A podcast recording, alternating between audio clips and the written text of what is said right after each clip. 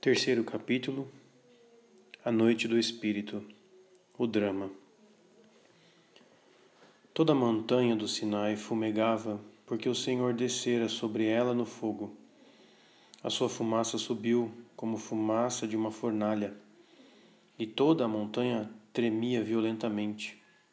Êxodo 19, 18 A montanha ardia em fogo até ao céu, em meio a trevas nuvens e escuridão. Deuteronômios 4, 11. Esta teofania sinaítica nos oferece um símbolo poderoso e preciso, quase uma descrição da noite do Espírito. Deus descia sobre o Sinai para dar a lei a seu povo e afirmava sua autoridade, fazendo irromper seu terrível poder. É para afirmar e estabelecer sua realeza que Deus vem à alma na noite do Espírito, como o poderia fazer sem mostrar quem Ele é. Os enriquecimentos de seu amor serão acompanhados de demonstrações de seu poder semelhantes aos fulgores de sua cólera. A lei do amor não pôde suprimir a transcendência divina. Quando Deus abraça o homem em contatos profundos, as antinomias do humano e do divino evidenciam-se numa luz e numa força horríveis. O amor inflama, a pureza escurece, a força estremece, a luz ofuscante envolve o encontro com uma nuvem do mistério. A montanha ardia em fogo até ao céu, em meio a trevas, nuvens e escuridão. A sua fumaça subiu como fumaça de uma fornalha e toda a montanha tremia violentamente. A noite do espírito é assim. Os sofrimentos interiores e as comoções exteriores que produz constituem um drama. Antes de tentar descrevê-la, determinemos suas causas. Terminaremos indicando suas formas exteriores que velam seus terríveis esplendores. Item A. Causas da noite do espírito. Com certeza, são as invasões divinas estudadas anteriormente que geram a noite do Espírito. A descrição que São João da Cruz oferece não deixa dúvidas a esse respeito. Esta noite escura é um influxo de Deus na alma, que a purifica de suas ignorâncias e imperfeições habituais, tanto naturais como espirituais. Chamam-na os contemplativos contemplação infusa ou teologia mística. Comentando o versículo 19 do Salmo 76, São João da Cruz escreve: Fulguraram os relâmpagos de Deus pela redondeza da terra. Significa a ilustração que produz a contemplação divina nas potências da alma. Estremecer e tremer a terra é a purificação penosa que nela causa. Esta influência de Deus é muitíssimo qualificada e direta. É linguagem de Deus, comunicada de puro espírito a espírito puro. É uma irrupção de Deus na alma. Mas o que se dá para que uma visita assim tão íntima produza obscuridade e sofrimentos? Outrora, Deus falara assim, face a face com Moisés no Sinai, a fim de lhe dar a lei do temor? Estamos aqui, de novo, diante de uma sublime manifestação de, do Deus do Antigo Testamento? Não, absolutamente não. Trata-se daquela amorosa sabedoria divina, diz São João da Cruz, que dispõe a alma purificando e iluminando para a união de amor com Ele. Esta sabedoria de amor não se propõe outra coisa senão a felicidade da alma. Não é que haja na contemplação e infusão divina algo que possa em si mesmo produzir sofrimento, pois ao contrário, só produz muita suavidade e deleite. A verdadeira causa da obscuridade e do sofrimento está na própria alma. Por dois motivos, esta divina sabedoria é não somente noite e trevas para a alma, mas ainda pena e tormento, Primeiro, por causa da elevação da sabedoria de Deus, que excede a capacidade da alma e, portanto, lhe fica sendo treva. Segundo, devido à baixeza e impureza da alma, e por isso lhe é penosa, aflitiva e é também obscura.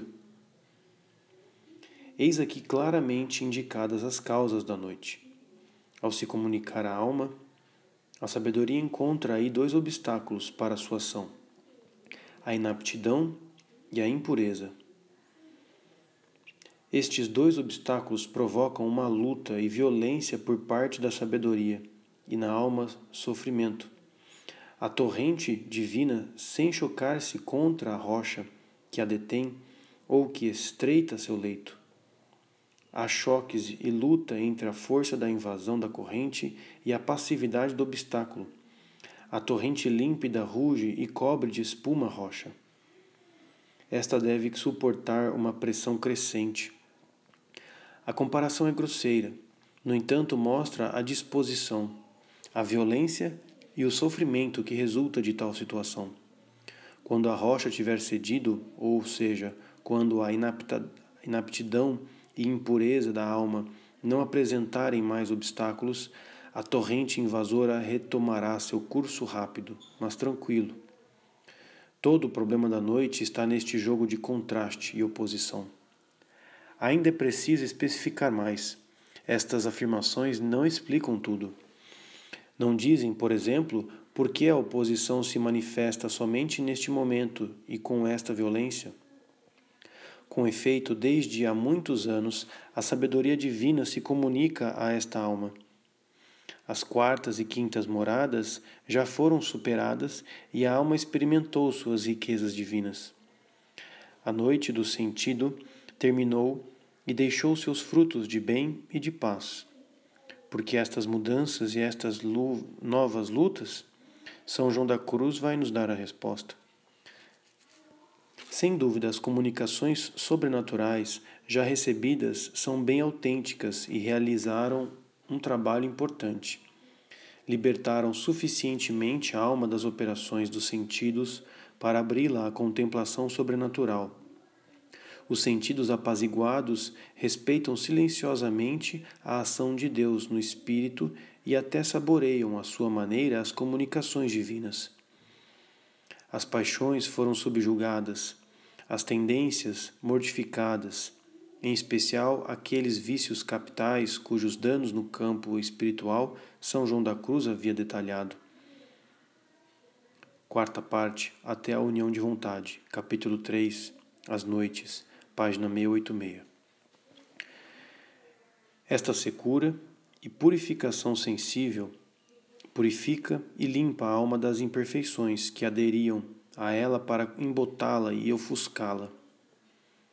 Já não traz a imaginação nem, nem as potências atadas ao raciocínio com preocupações espirituais como anteriormente, mas, com grande facilidade, acha logo em seu espírito muito serena e amorosa contemplação e sabor espiritual, sem trabalho discursivo. E contudo, a purificação dos sentidos é apenas um prelúdio. Ela é apenas a porta e o princípio de contemplação que conduz à purificação do espírito. Serve mais, como também referimos, para acomodar o sentido ao espírito, do que propriamente para unir o espírito a Deus. As manchas do homem velho permanecem ainda no espírito, embora a alma não as perceba, nem as veja para dizer a verdade, ainda resta fazer o grande trabalho para adaptar o espírito a Deus, purificá-lo e assim tornar possível a união. Uma apropriada ação de Deus vai realizar esta tarefa. As diversas comunicações do período precedente atingiam as faculdades da nascente profunda que é Deus presente na alma a água viva jorrava e derramava seus benefícios em fluxos na inteligência e na vontade. A aridez do início tinha sucedido uma predominância da paz e do sabor, que prendem suavemente as faculdades, favorecendo uma atividade mais elevada. As comunicações divinas do novo período, tal como foi dito anteriormente, são diretas e bem mais profundas. A partir da graça de união mística e da união da vontade, que é o seu fruto, a ação de Deus se situa na substância da alma. Deus fala aí uma linguagem que é um segredo para os sentidos. Ele penetra na essência da alma enquanto puro espírito para aí se instalar como Senhor e reinar sobre toda a atividade das faculdades. Doravante, elas estão sob sua direção. Esta irrupção divina produz uma verdadeira revolução psicológica. Inteligência e vontade agiam, até então, a partir das leis do agir humano, ou seja, guiavam-se seguindo a atração de seu objeto próprio que lhes era apresentado pelos sentidos ou por outras faculdades. Daqui para frente, elas estão submissas à monção de Deus que lhes chega das profundezas da alma. Guinada psicológica, elas se moviam numa interdependência mútua e sob uma influência que provinha da, do exterior. Agora são movidas e a moção lhes vem daquele que habita na essência da alma. Podemos compreender que disso resulte certa perturbação e mesmo uma comoção dolorosa, pois esta ação interior de Deus se exerce às vezes com violência e é sempre acompanhada de uma luz que ofusca, de uma força que paralisa. A inaptidão das faculdades para serem movidas por Deus e para receberem as infusões da sabedoria é constituída, como vemos, por seus hábitos psicológicos normais de agir. A resistência que opõe à ação orientadora de Deus, que vem das profundezas, é o primeiro obstáculo que a noite do Espírito fará cair para adaptar o Espírito a Deus. Será também a primeira causa dos sofrimentos desta noite. São João da Cruz nos adverte que esta inaptidão da alma é acompanhada de impurezas, cuja purificação será o segundo objeto da noite e a segunda causa de sofrimentos as consequências do pecado original, tendências, apegos, hábitos imperfeitos permanecem no espírito depois da purificação dos sentidos. Esta cortou os galhos, isto é, deteve as manifestações exteriores, mas deixou o tronco e as raízes que estão no espírito, nas próprias raízes das faculdades. Estas tendências de fundo deixam a alma pesada arrastam-na para o exterior, ligam-na a si mesma e tornam ainda mais difícil a orientação para Deus e a submissão à sabedoria. A essas tendências, que São João da Cruz chama de imperfeições habituais, ajuntam-se as imperfeições atuais. Estas últimas são bem diferentes, segundo as almas. Procedem de ordinário de um mau uso dos bens espirituais, como que a noite do sentido enriqueceu a alma. Alguns, em razão de trazerem os bens espirituais tão manejáveis ao sentido, caem em maiores inconvenientes e perigos do que declaramos dos principiantes. Acham, a mãos cheias, grande quantidade de comunicações e apreensões espirituais, juntamente para o sentido e o espírito, e com muita frequência têm visões imaginárias e espirituais tudo isso de fato acontece com outros sentimentos saborosos, e muitas almas neste estado no qual o demônio e a própria fantasia, muito de ordinário, causam repreensões enganosas. Falsas visões, orgulho espiritual, presunção, tais são as tentações e as faltas que conhecem estas almas. Algumas precisa o santo. Tanto se endurecem com o tempo em tais coisas que se torna muito duvidosa a sua volta ao caminho puro da virtude e verdadeiro espírito. Nenhum só destes aproveitados, por melhor que haja procedido, deixa de ter muitos daqueles apegos naturais e hábitos imperfeitos. Portanto, para chegar a esta união de amor, convém a alma entrar na segunda noite do Espírito. A noite do Espírito purificadora e dolorosa é produzida pelo choque nas profundezas da alma entre a ação divina que aí se exerce e as imperfeições que aí se encontram.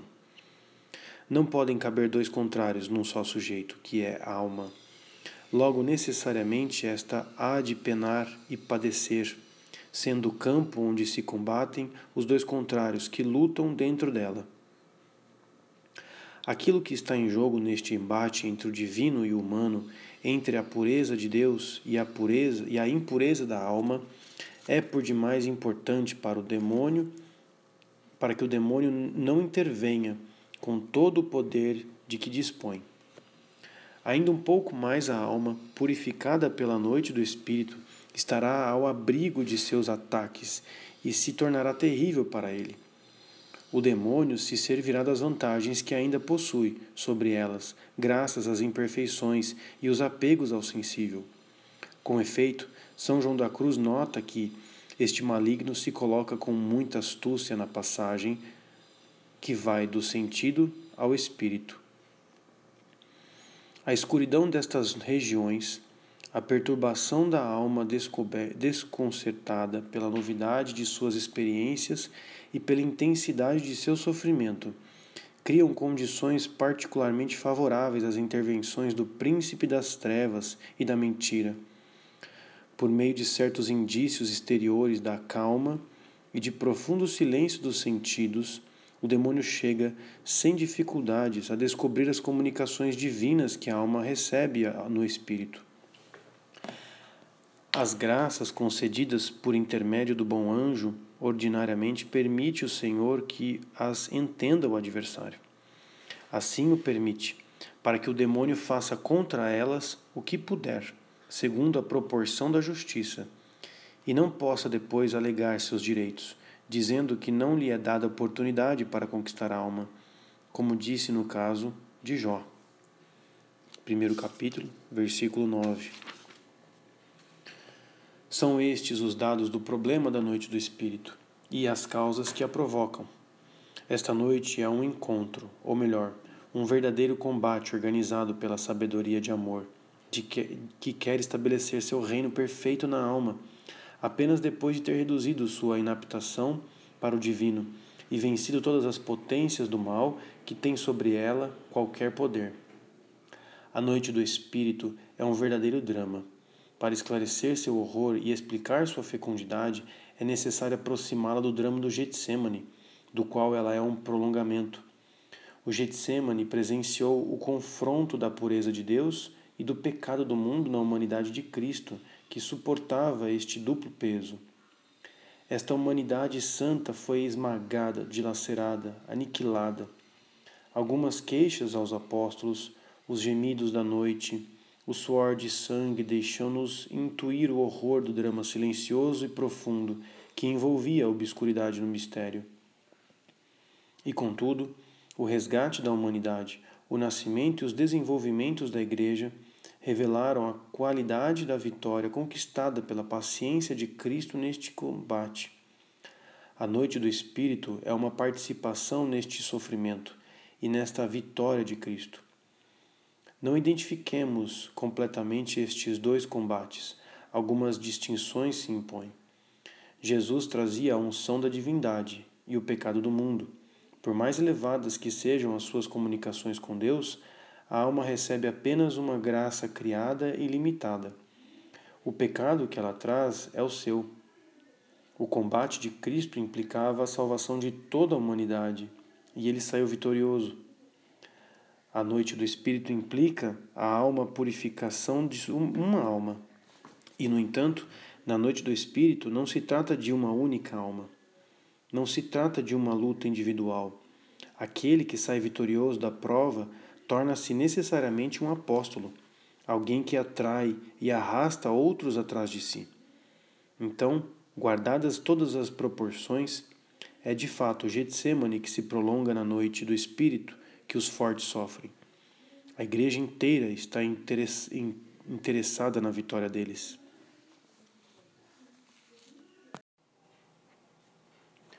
Item B: o drama.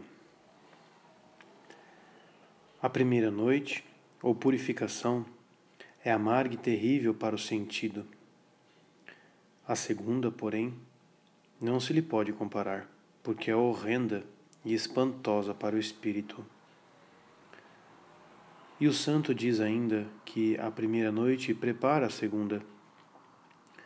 Com efeito, é mister tão grande ânimo para suportar tão dura e forte purificação que, se não houvesse anterior reforma da fraqueza inerente à parte inferior, e se depois não tivesse cobrado força em Deus pela saborosa e doce comunicação com Ele, a natureza não sentiria coragem nem disposição para sofrer tal, tal prova. Santa Teresa, por sua vez, no início das sextas moradas, exclama: Que sofrimentos interiores e exteriores padece ela, a alma, até entrar nas sétimas moradas. Algumas vezes considero o assunto e temo que, se a fraqueza natural o percebesse antecipadamente, seria dificílimo para ela determinar-se a sofrê-lo, por maiores que fossem os bens vislumbrados. E São João da Cruz resume assim sua experiência. Estas almas verdadeiramente são as que descem vivas ao inferno. Segundo o livro da Noite Escura, capítulo 6, parágrafo 6. Eis-nos aqui informados pelo testemunho dos nossos dois mestres. Por outra parte, dado que estes sofrimentos permanecem misteriosos para nós, seja pela sua natureza, seja pela sua intensidade, não temos outro recurso para descrevê-los senão o de utilizar amplamente as descrições que nos deixaram aqueles que os viveram. Para proceder com ordem, utilizamos a divisão sugerida por Santa Teresa de sofrimentos interiores e sofrimentos exteriores. Os primeiros, sobretudo espirituais, são mais importantes. Os segundos, mais visíveis, são habitualmente uma consequência dos primeiros. Primeiro, sofrimentos interiores. As páginas dolorosas e sublimes que São João da Cruz consagrou à descrição da angústia da alma sob a ação de Deus fazem dele o poeta incomparável da noite. A ordem que ele adota nesta descrição é mais aparente que real. Na verdade, não se trata senão de um único e mesmo sofrimento, de um peso que oprime, de uma escuridão que paralisa, de uma angústia que aperta. Para marcar-lhe a intensidade e a profundidade, o santo doutor procede por toques sucessivos, descobre seus diversos aspectos, situa-os sob enfoques diferentes, indica alguns traços particulares e os retoma para acentuá-los. E eis que sua pena parece importante, impotente. Então, recorre à poesia rude e elevada dos textos da Escritura, ao poder de seu sopro inspirado e se deixa levar por eles. Desta forma, ele nos introduz no turbilhão de um sofrimento que não se pode nomear. Quando temos a impressão de afundar com ele no desespero, subitamente se ergue de novo com uma força serena que nos levanta com ele na luz e na certeza do triunfo próximo de Deus e de sua graça. Primeiramente, eis uma visão de conjunto em pobreza, desamparo e desarrimo de todas as minhas apreensões, isto é, em obscuridade do meu entendimento, angústia de minha vontade e aflição e agonia quanto à minha memória. Saí de mim mesma. Declara a alma desde o princípio. Como se vê, todas as faculdades estão envolvidas. Neste tormento generalizado, domina um sofrimento que parece ser a causa de todos os outros, o ofuscamento provocado pela irrupção da luz divina. Quando esta divina luz de contemplação investe a alma que ainda não está totalmente iluminada, enche-a de trevas espirituais, porque não somente a excede, como também paralisa e obscurece a sua ação natural. Por este motivo, São Dionísio e outros místicos teólogos chamam a esta contemplação infusa raio de treva. Por sua vez, disse Davi: Nuvens e escuridão estão ao meu redor, em redor dele. Salmo 96, 2. Não porque isto seja realmente, mas por ser assim para os nossos fracos entendimentos, ou quais, em tão imensa luz, cegam-se e se ofuscam, não podendo elevar-se tanto. Esta verdade, o mesmo Davi o declarou em seguida, dizendo: Pelo grande resplendor de Sua presença, as nuvens se interpuseram. Salmo 17, 13. Isto é, entre Deus e nosso entendimento. Esta luz tão fulgurante que paralisa as faculdades e esconde o foco divino de onde procede, ilumina em compensação de forma impressionante as impurezas da alma e sublinha com força a oposição entre a pureza de Deus e a impureza da alma. Trata-se de dois contrários que se afirmam e que não podem subsistir no mesmo sujeito. Portanto, é impossível que não haja luta e sofrimento. Quando de fato a pura luz investe a alma, é a fim de lhe expulsar a impureza. A alma descobre assim dolorosamente como se encontra diante de Deus e até mesmo oposta a Deus. Sente-se tão impura e miserável que Deus lhe parece estar contra ela e ela contra Deus. Donde tanto é o sentimento e penar a da alma, imaginando-se então rejeitada por Deus, que Jó considerava como um dos maiores trabalhos estar posto por Deus neste exercício, e assim o exprimia. Por que me puseste contrário a ti, e sou grave e pesado a mim mesmo? Esta oposição faz com que a alma sinta o peso da força divina. Sente-se esmagada e acabrunhada para ela, isso é um novo sofrimento.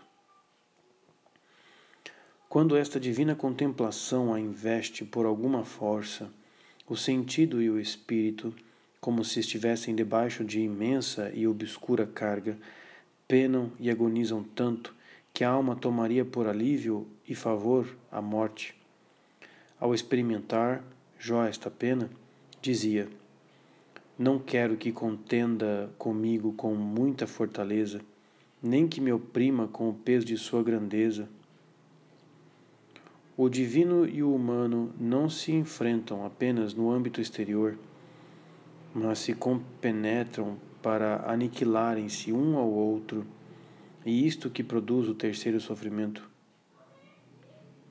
e de tal maneira a alma é triturada e dissolvida em sua substância espiritual, absorvida numa profunda e penetrante treva que se sente diluir e derreter na presença e na vista de suas misérias, sofrendo o espírito como uma morte cruel.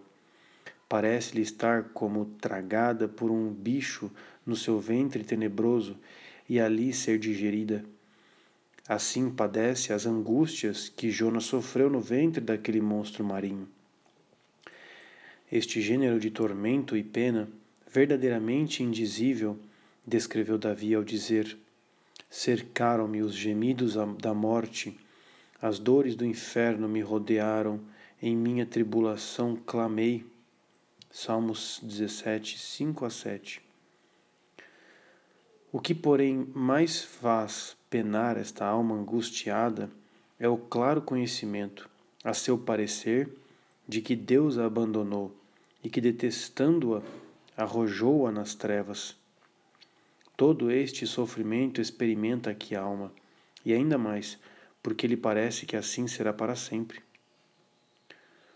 O mesmo desamparo e desprezo sente a alma da parte de todas as criaturas, e especialmente dos amigos.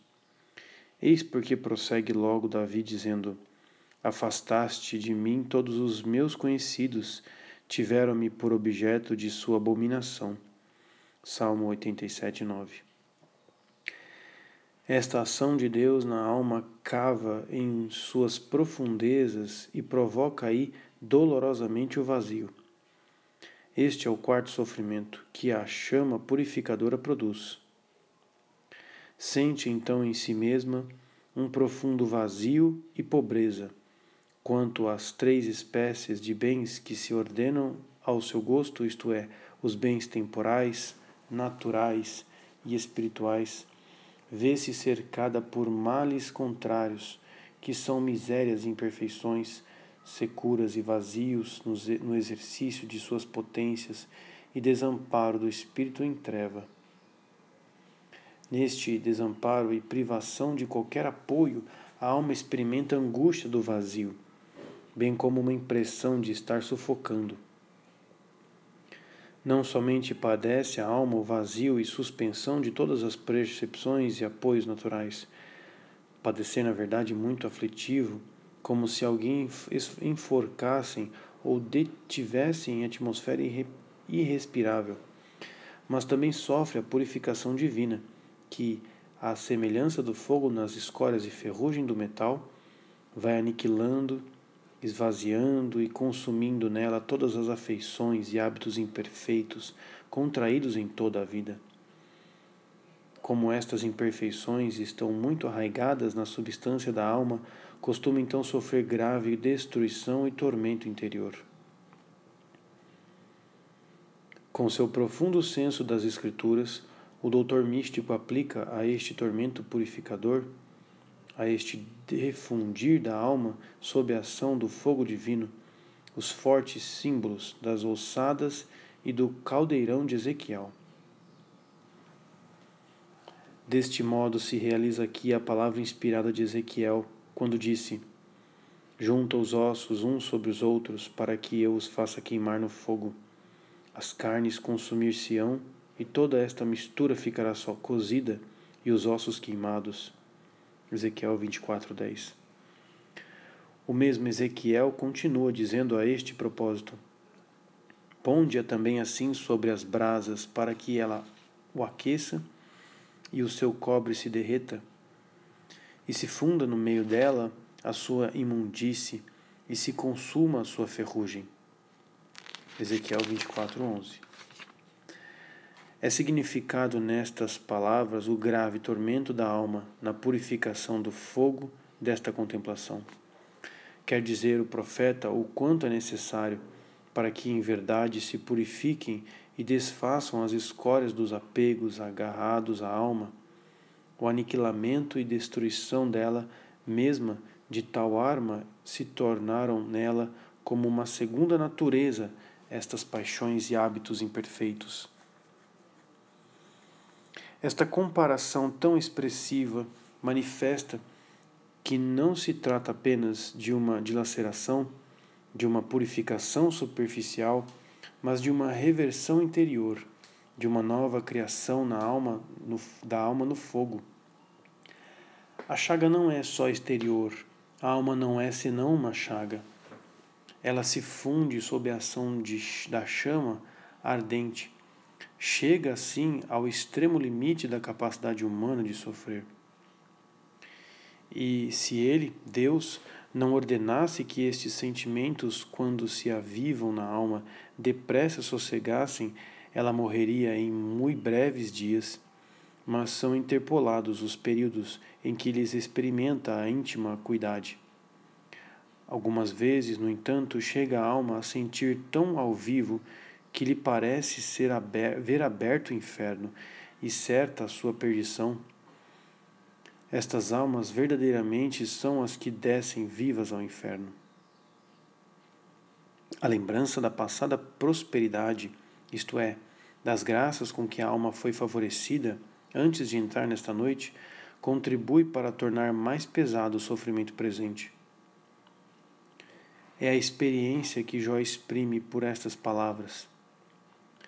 Eu, aquele em outro tempo tão opulento, de repente encontro-me reduzido a nada e esmagado. Tomou-me pelo pescoço, quebrantou-me e pôs-me como alvo para ferir-me. Cercou-me com suas lanças, chagou-me os rins, não me perdoou e espalhou pela terra as minhas entranhas. Despedaçou-me com feridas sobre feridas. Investiu contra mim como forte gigante. Leva um saco cozido sobre a minha pele e cobri de cinza a minha carne. À força de chorar, inchou-se-me o rosto e cegaram-me os olhos. Jó, capítulo 16, versículos de 13 a 17. Jó e Jeremias são os grandes poetas bíblicos do sofrimento.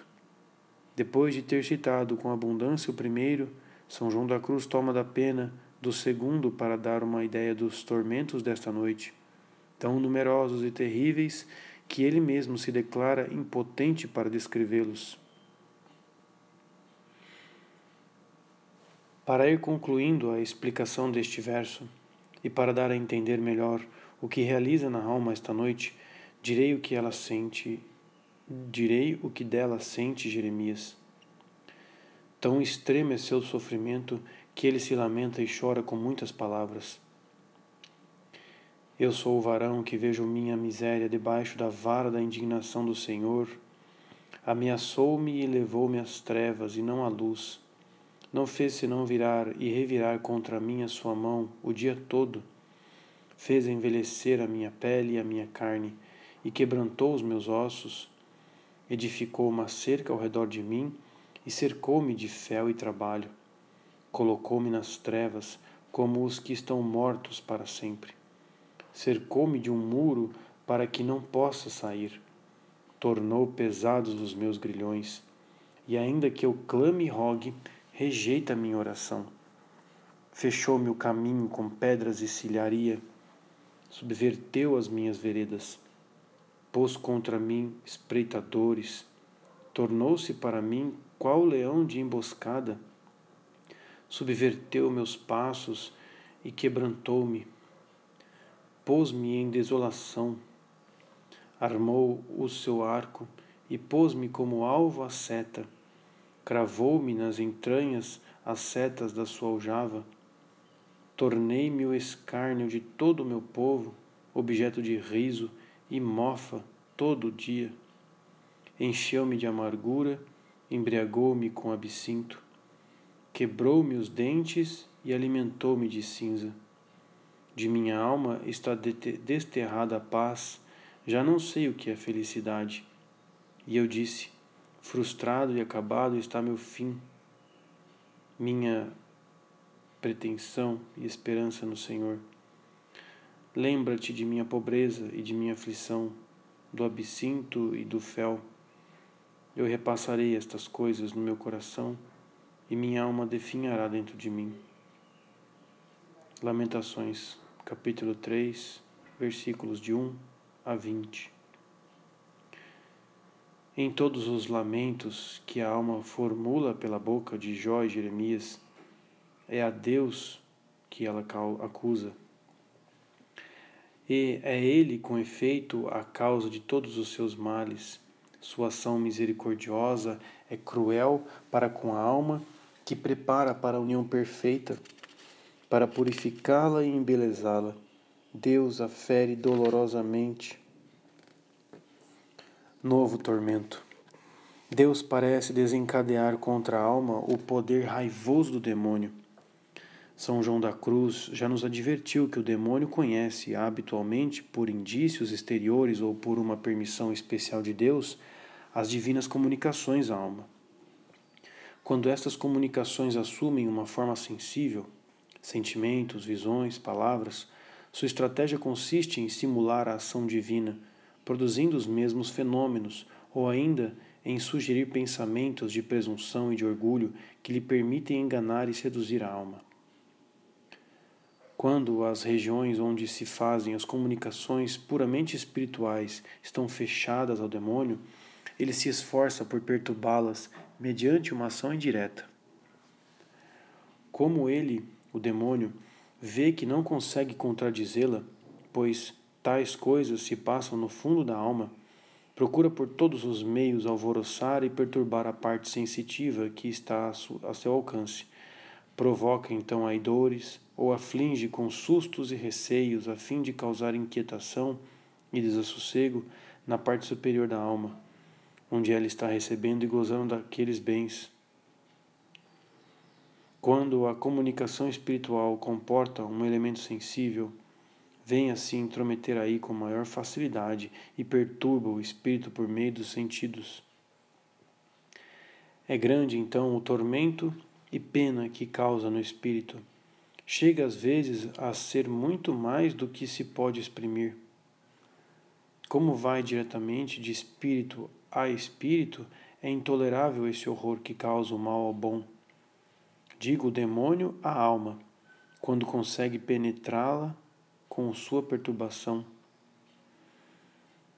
Às vezes, o demônio consegue manifestar sua presença à alma de uma maneira espiritual.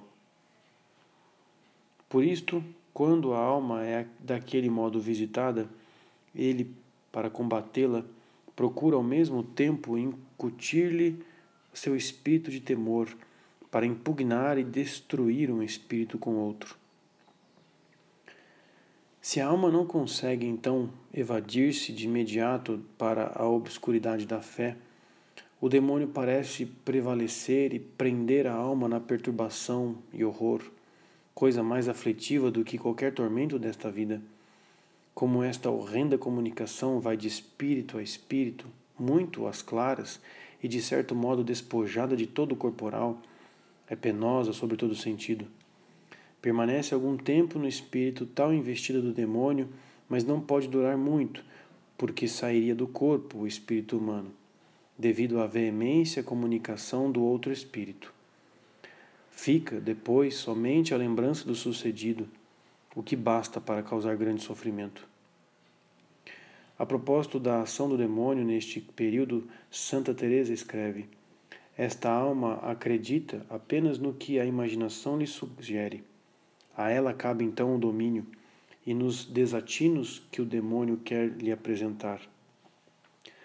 Nosso Senhor deve ter dado licença a este para que prove a alma e até para persuadi-la de que está reprovada por Deus. De fato, são muitas as coisas que a assaltam com uma angústia interior, de maneira tão sensível e intolerável que não sei com que compará-las, senão aos tormentos que se padecem no inferno. Sextas Moradas, primeiro capítulo, parágrafo 9. Desta forma, a alma não encontra dentro de si senão causas de sofrimento. Deus e o demônio parecem se unir para atormentá-la. Pode ela, pelo menos, esperar um pouco de consolação espiritual do exterior? Santa Teresa descreveu com detalhes suas provas sobre este assunto. Durante a tempestade, nenhum consolo dá alívio. Se a alma procura alento no confessor, parece que os demônios se valem dele para mais atormentá-las. Assim, lidando um confessor com uma alma que padecia esse sofrimento, trata-se de angústia perigosa, já que agrega tantas coisas ao mesmo tempo. Dizia-lhe que o avivasse quando estivesse nestas tribulações. Mas sempre era muito pior, até que ele veio a entender que o remédio já não estava em sua mão. No mesmo capítulo, Santa Teresa fala do tormento que é deparar com um confessor tão temeroso e pouco experiente que não há coisa que julgue segura. De tudo tem medo, em tudo põe dúvida, pois vê coisas extraordinárias.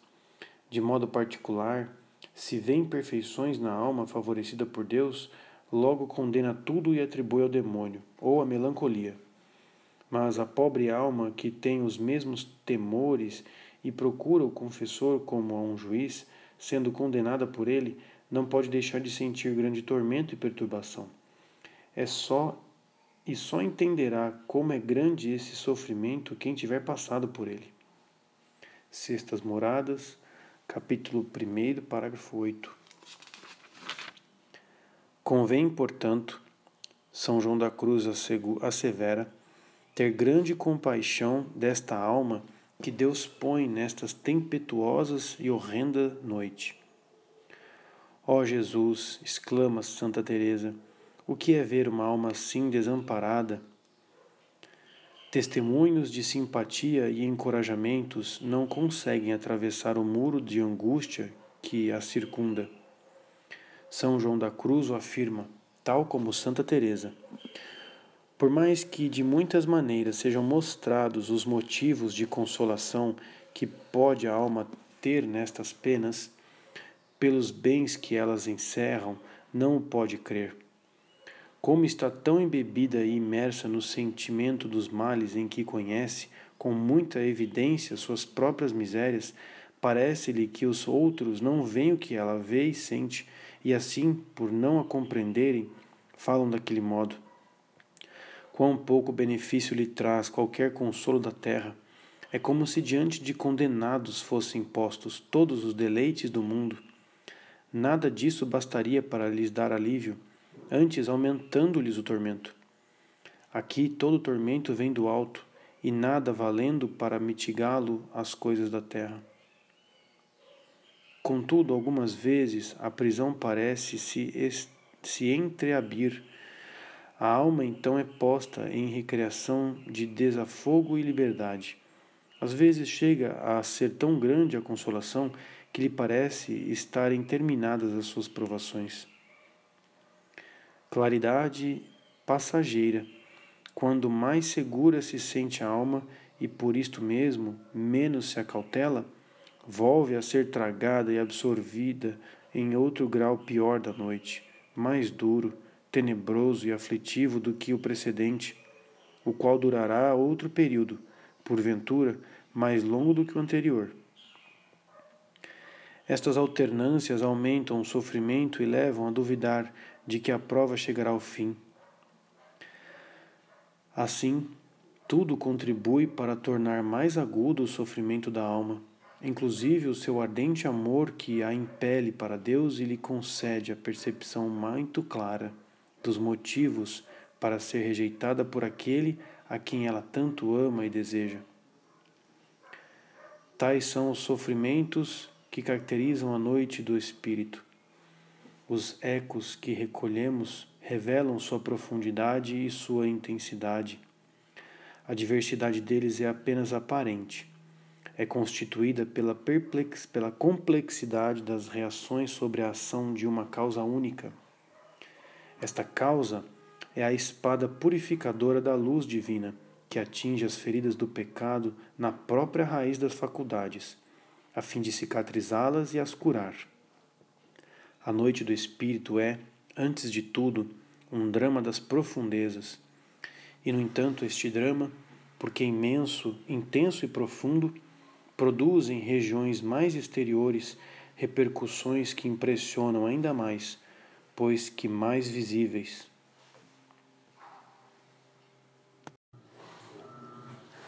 Segundo, sofrimentos exteriores. Na nossa natureza humana, o pecado acentuou a divisão.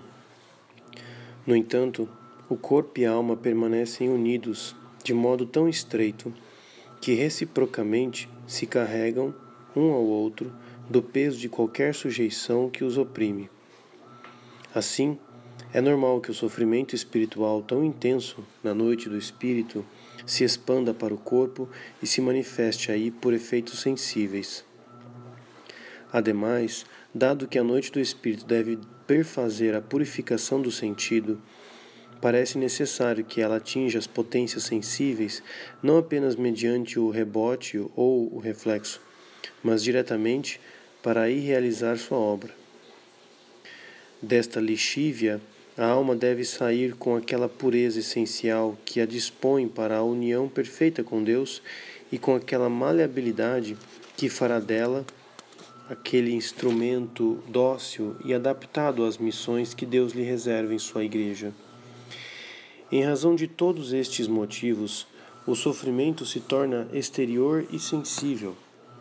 Nas manifestações exteriores da noite do espírito, distinguimos três grupos de fenômenos: as comoções que são a consequência habitual da ação interior de Deus, as provas produzidas pelos agentes exteriores, os fenômenos ou desordens que assumem uma forma extraordinária sob a influência, seja de tendências patológicas, seja de um agente natural ou preternatural.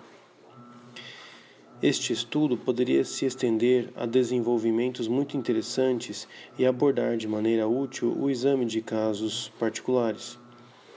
Limitados por nosso plano de visão de conjunto geral, vamos nos deter em especificar as diversas categorias de fenômenos e em dar, para cada uma, apreciações gerais que possam esclarecer a atitude prática e tomar com relação a elas.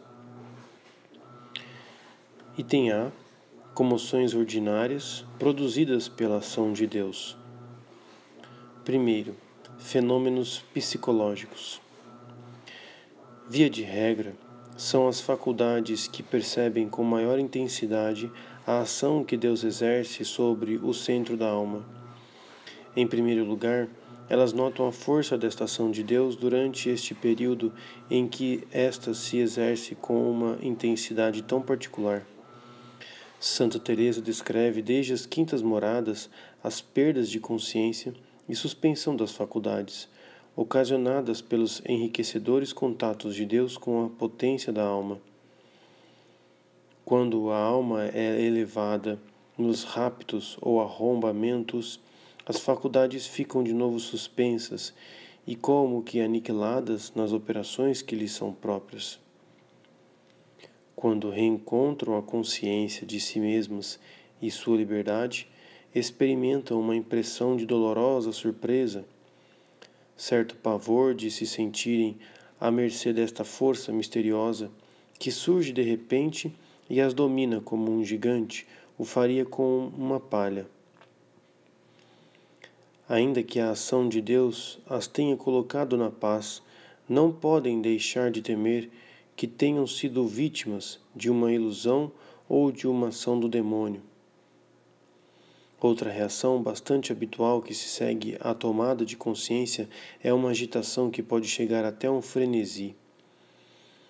As faculdades parecem afirmar, desta forma, sua independência depois da sujeição que sofrem, que sofreram.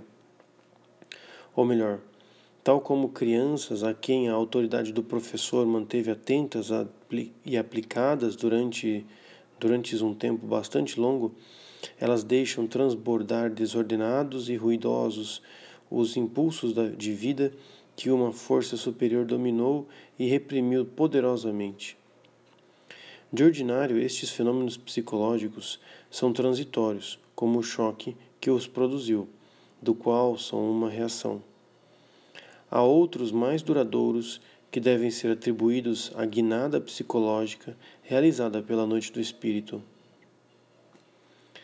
Ao tomar Deus progressivamente a direção da alma, impondo-lhe a partir do interior suas luzes e emoções, o processo normal da atividade das faculdades se encontra revirado, ainda que os sentidos que forneciam às faculdades seu alimento se encontrem eles mesmos paralisados. Disto resulta no plano psicológico um profundo desatino que se traduz por uma impotência e impressões dolorosas. Não só se tornam impossíveis a meditação e o trabalho de conceitos sobre as verdades dogmáticas, mas também aquela atenção amorosa que com tanta vantagem se tinha substituído ao raciocínio durante a primeira noite, porque agora atinge a raiz das faculdades, a impotência se generalizou e se estendeu. Chega mesmo aos negócios temporais, os quais a alma parece não estar mais apta para tratar.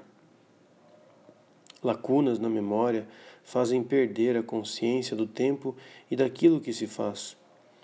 A tal alma habituada a gozar da ação de Deus em si, no luminoso sabor interior e no equilíbrio fecundo das faculdades que constituía seu fruto, esta impotência, este vazio e estas deficiências dão a impressão, e às vezes a certeza, de que Deus a abandonou e que ela vai se afundar numa degradação patológica. Parece-lhe que o Senhor pôs uma nuvem diante dela, a fim de não chegar a ele a sua oração. Se algumas vezes a alma reza, é tão sem gosto e sem força que lhe parece não ouvir Deus nem fazer caso. Nem ao menos rezar ou assistir atentamente aos exercícios divinos lhe é possível, nem tampouco tratar de coisas ou negócios temporais. E não somente isto, tem muitas vezes tais alinhamentos e tão profundos esquecimentos na memória que chega a passar largo tempo sem saber o que fez nem pensou, ou o que faz, ou ainda o que vai fazer. Não lhe é possível nessas ocasiões prestar atenção, embora o queira, em coisa alguma de que se ocupe. A experiência de Santa Teresa nestas regiões são diferentes, não diferem daquela de São João da Cruz. A santa fala de um obscurecimento do entendimento que não é capaz de ver a verdade, de um senhorio da imaginação que impõe às outras faculdades todos os desatinos que o demônio quer lhe apresentar. A oração é impossível, ou pelo menos infrutuosa, mas deixemos Santa Teresa falar. Que fará a pobre alma se o tormento se mantiver assim por muitos dias? Se reza, é como se não fizesse. Para o seu consolo, quero dizer, porque não penetra no interior nem entende o que reza, embora se trate de oração vocal. Oração mental é absolutamente impossível neste estado, já que as potências não se dispõem a isso. A solidão a prejudica, ainda que estar ou falar com alguém constituam outro tormento.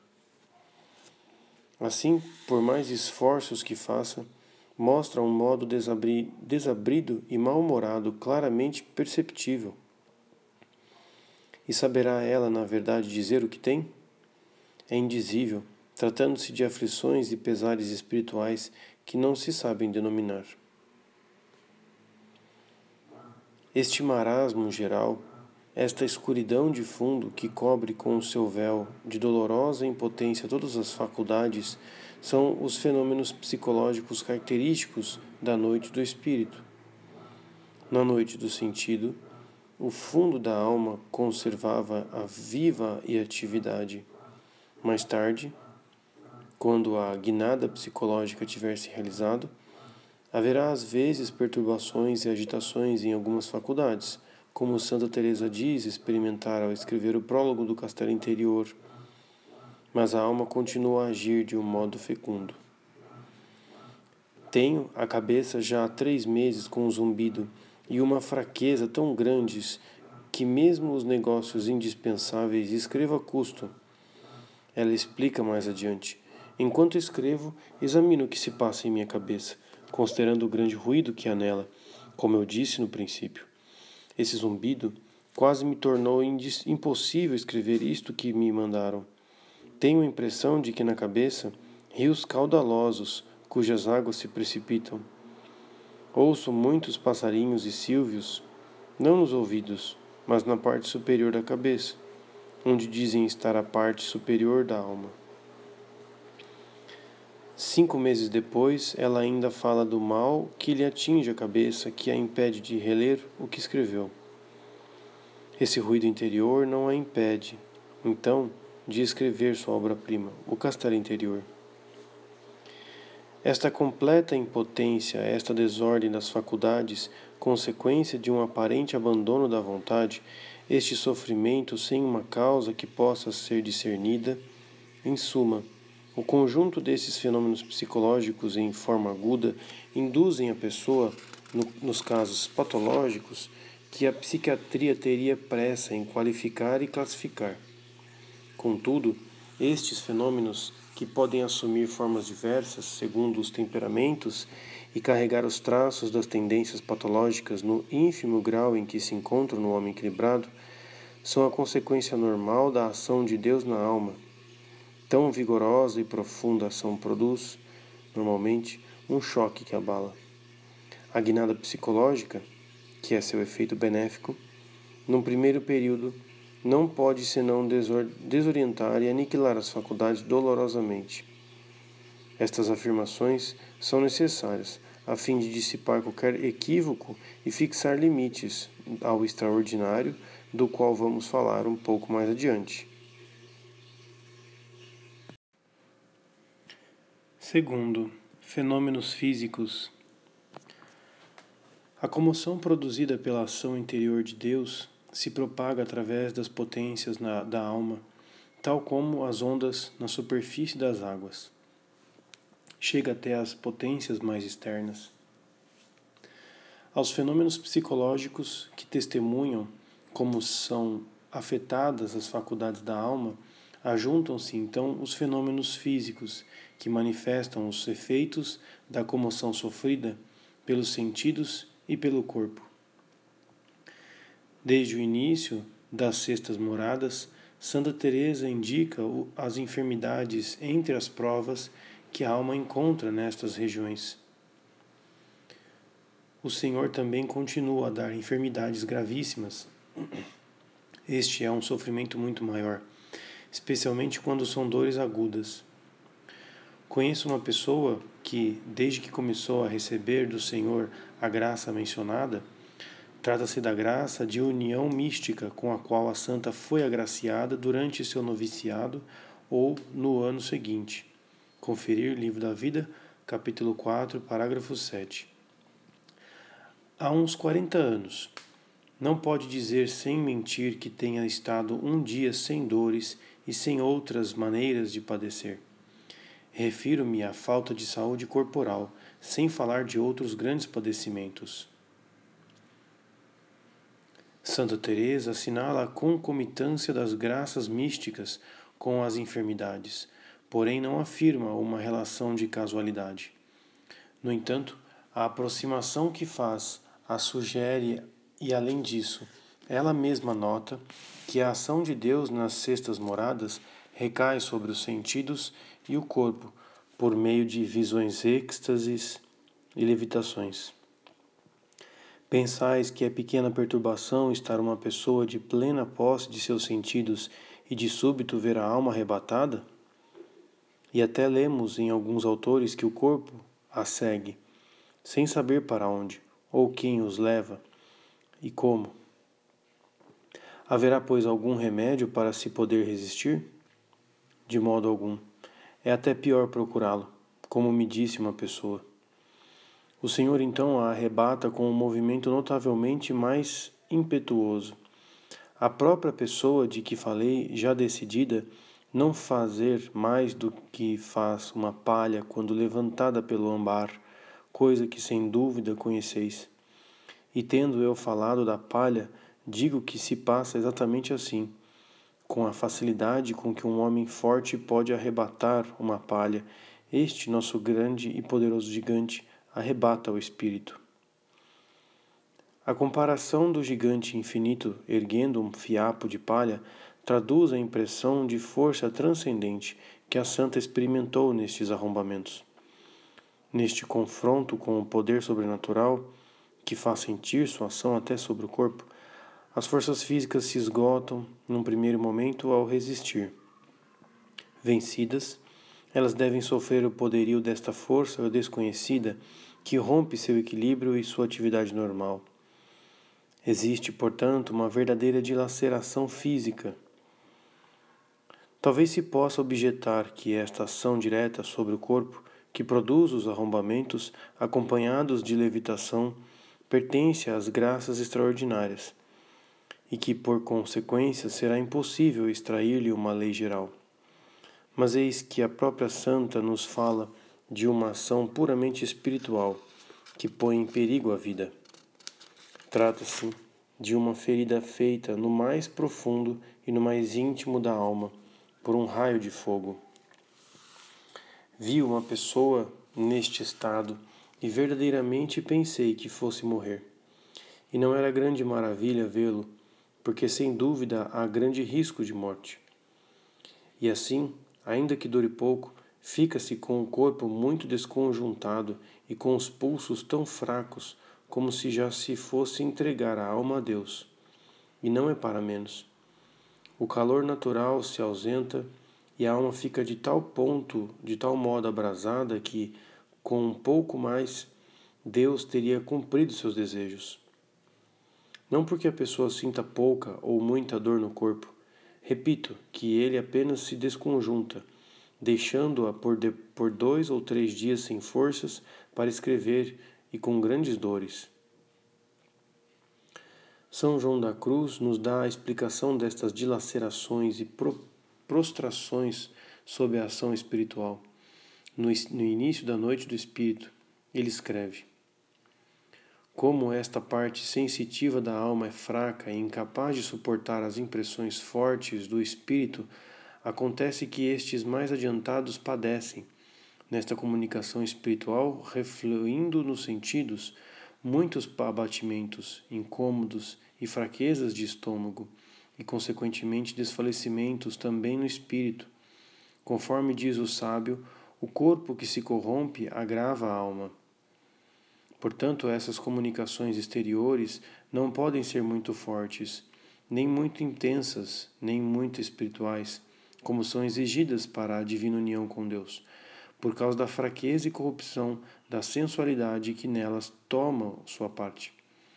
Daqui procedem os arrombamentos, os transportes, os desconjuntamentos de ossos que costumam suceder quando as comunicações não são puramente espirituais, isto é, quando não são dadas só ao espírito, como acontece aos perfeitos. Nestes, já purificados pela segunda noite espiritual, cessam os arrombamentos e tormentos no corpo, porque gozam na liberdade do espírito sem que haja mais, por parte do sentido, prejuízo ou perturbação alguma. Estas poucas linhas se encontram resumidas afirmações muito preciosas.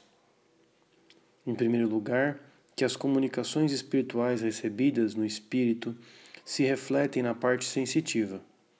São João da Cruz dissera em outra parte que alimentam-se sentido e espírito, juntos, cada um a seu modo, do mesmo manjar e no mesmo prato.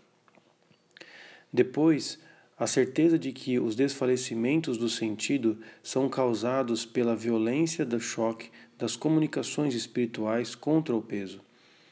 A impureza e a falta de adaptação dos sentidos que impedem a sua expansão e lhes detêm a força.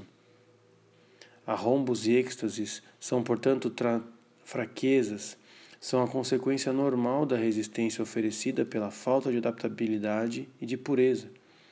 De fato, na medida em que a parte sensitiva for purificada, ela deixará progressivamente toda a liberdade ao espírito e estes fenômenos exteriores desaparecerão. Podemos explicar assim como os primeiros choques espirituais podem causar perturbações físicas mais profundas. Na verdade, as graças de união que Santa Teresa recebeu durante os primeiros anos de sua vida religiosa não foram estranhas ao abalo físico que a conduziu às portas da morte. Conferir Livro da Vida, capítulo 5, parágrafo 7 e similares. Falando da união mística, no capítulo 18, parágrafo 11, Santa Teresa, pelo contrário, escreve: Por mais que dure, esta oração não prejudica. Ao menos a mim, nunca prejudicou, nem me lembro de que o Senhor alguma vez me tenha concedido esse favor, por pior que eu estivesse, de uma maneira que me fizesse mal, havendo antes grande melhora.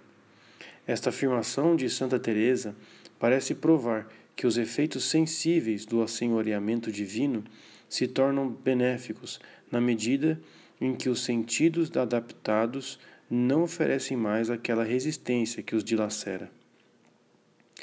E não nos é permitido pensar que a estranha doença padecida por Santa Teresinha do Menino Jesus fosse causada a um só tempo pela ação de Deus e pelo abalo moral provocado pela entranha, pela entrada de sua irmã Paulina no Carmelo? Conferir manuscrito A, página 25, verso e 27 reto e similares, nestes dois casos não se deve excluir a intervenção de uma causa preternatural. Terceiro, localizações físicas. A neurologia, que estuda a transmissão fisiológica das percepções intelectuais, nos adverte que as reações que estas percepções produzem são difusas e amplas. Devem ter presente esta lei. Ela nos deixa prever que os comuns mal-estares são o efeito normal da purificação ou da noite do espírito. No que diz respeito à natureza da dor moral e da sua transmissão fisiológica mediante a excitação dos centros sensitivos corticais destinados para percepções intelectuais, ver os estudos do professor Legrand e o do Dr. Tinel, Dolor et Stigmatization, apud etudes carmelitanis mystiques et missionaris. O Dr. Tinel escreve: à medida que alguém se eleva aos estágios superiores do, do sistema nervoso, as reações se tornam naturalmente mais difusas e amplas. Todavia, em certos casos, e de acordo com o temperamento do organismo que afeta, este mal-estar assumirá formas particulares ou circunscreverá seus efeitos. Da mesma forma que um choque recebido por uma vigota de aço propaga suas vibrações sobre toda a superfície, mas revela o defeito de uma bolha do ar que aí se esconde, quebrando-a neste ponto fraco, assim também o choque divino, cuja irradiação se propaga sobre todo o corpo, atinge mais dolorosamente os pontos fracos deste organismo e revela as tendências patológicas que, o afetam. Tais condições tornam muito difícil o diagnóstico dos distúrbios físicos causados pela ação de Deus.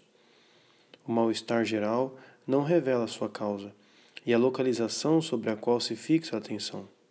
Corre o risco de desviar a observação do diagnóstico. A colaboração do médico e do diretor é necessária em tais casos. O médico, fosse mesmo um psiquiatra, não conseguiria normalmente apreender todos os dados do problema e alcançar por si só tal cura. Se enganado pela localização do mal, ele lhe atribuísse a uma causa puramente fisiológica e pretendesse combatê-la apenas com uma terapia apropriada, suas intervenções poderiam ser todas tornar funestas. Seria pouco delicado para com a ciência médica de nossos dias, mais prudente e penetrante, muito prudente e penetrante, recordar o tratamento empírico a que Santa Teresa se submeteu em Becedas e que quase a levou à morte. Contudo, permanece válido que um tratamento, ainda que de fato científico, pode ser muito nocivo quando desconhece a causa sobrenatural principal que provocou a desordem. Pensamos, sobretudo, nas internações cirúrgicas precipitadas, realizadas sem um diagnóstico certo e comprovado. A psicanálise também pode ter seus efeitos nocivos para o progresso espiritual. Mais que nunca, em semelhante caso, o papel do médico não consiste em suprimir uma dor cuja causa não apreende. No estudo citado anteriormente, o professor Legrand, seguido, seguindo Westfield, observa que a dor tem uma função profilática, pois atrai a atenção para um defeito de funcionamento do organismo que, sem ela, poderia passar desapercebido. Faça Mister usar desta oportuna indicação para descobrir o mal e curá-lo. A medicação deve atingir este mal e não se contentar em aliviar momentaneamente a dor, pelo menos quando, quando o mal pode ser verdadeiramente erradicado. No caso do qual nos ocupamos, esta observação é de uma grande importância. O abuso de calmantes, ao criar uma necessidade de alívio imediato, diminui a resistência do sujeito e corre o risco de neutralizar a purificação que deve se fazer na paciência, docilidade, pureza e desprendimento de si. O problema é delicado e é necessário realizar uma dose para sustentar sem abater, para apaziguar e sair de si. Ele deve sustentar e fortificar o organismo, a fim de que possa suportar o peso físico da graça e os abalos produzidos por sua constante pressão sobre a alma ou pelo choque de suas efusões extraordinárias. O diretor velará durante este tempo para que estes mal-estares e a medicação necessária não levem a alma a ensimesmar-se e ocupar-se demasiadamente com seu mal e os possíveis alívios.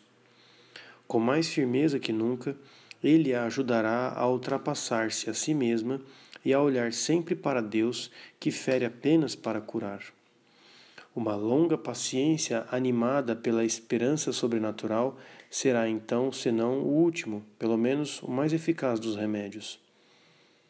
Dado que estes abalos físicos são, com efeito, o resultado da ação intensa de Deus e de uma falta de docilidade e pureza do paciente, o dever deste último é claro: não fazer nada que possa diminuir a força e a eficácia da ação divina, e esperar pacientemente que esta ação divina produza, ela mesma, a pureza e a docilidade de que neutralizam seus efeitos sensíveis.